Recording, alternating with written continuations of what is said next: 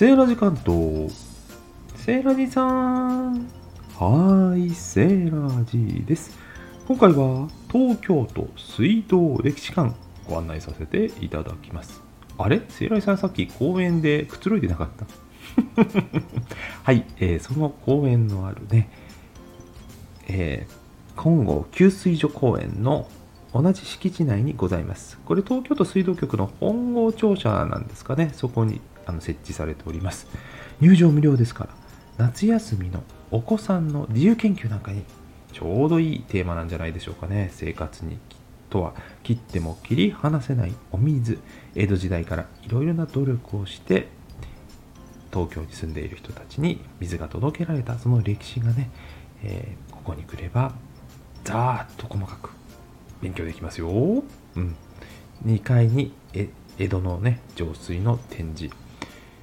そして、私、やっぱりダム建設ね、小河内ダムがすごいんだっていうね、あの建設の時にコンクリートをひびを入れないために冷やしながら冷ます、固める方法とか、当時の土木技術をね、駆使して、努力して、犠牲者も出しながら作られたというね、貴重な歴史の展示もございました。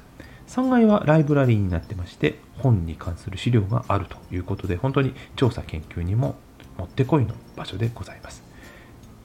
1階は現代の水道の展示もございました。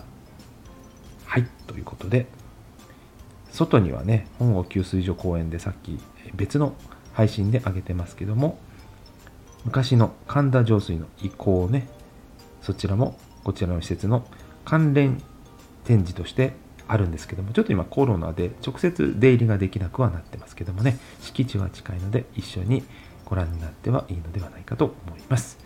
はい、ということで今日は東京都水道歴史館をご紹介させていただきました。ではまた。バイバイ。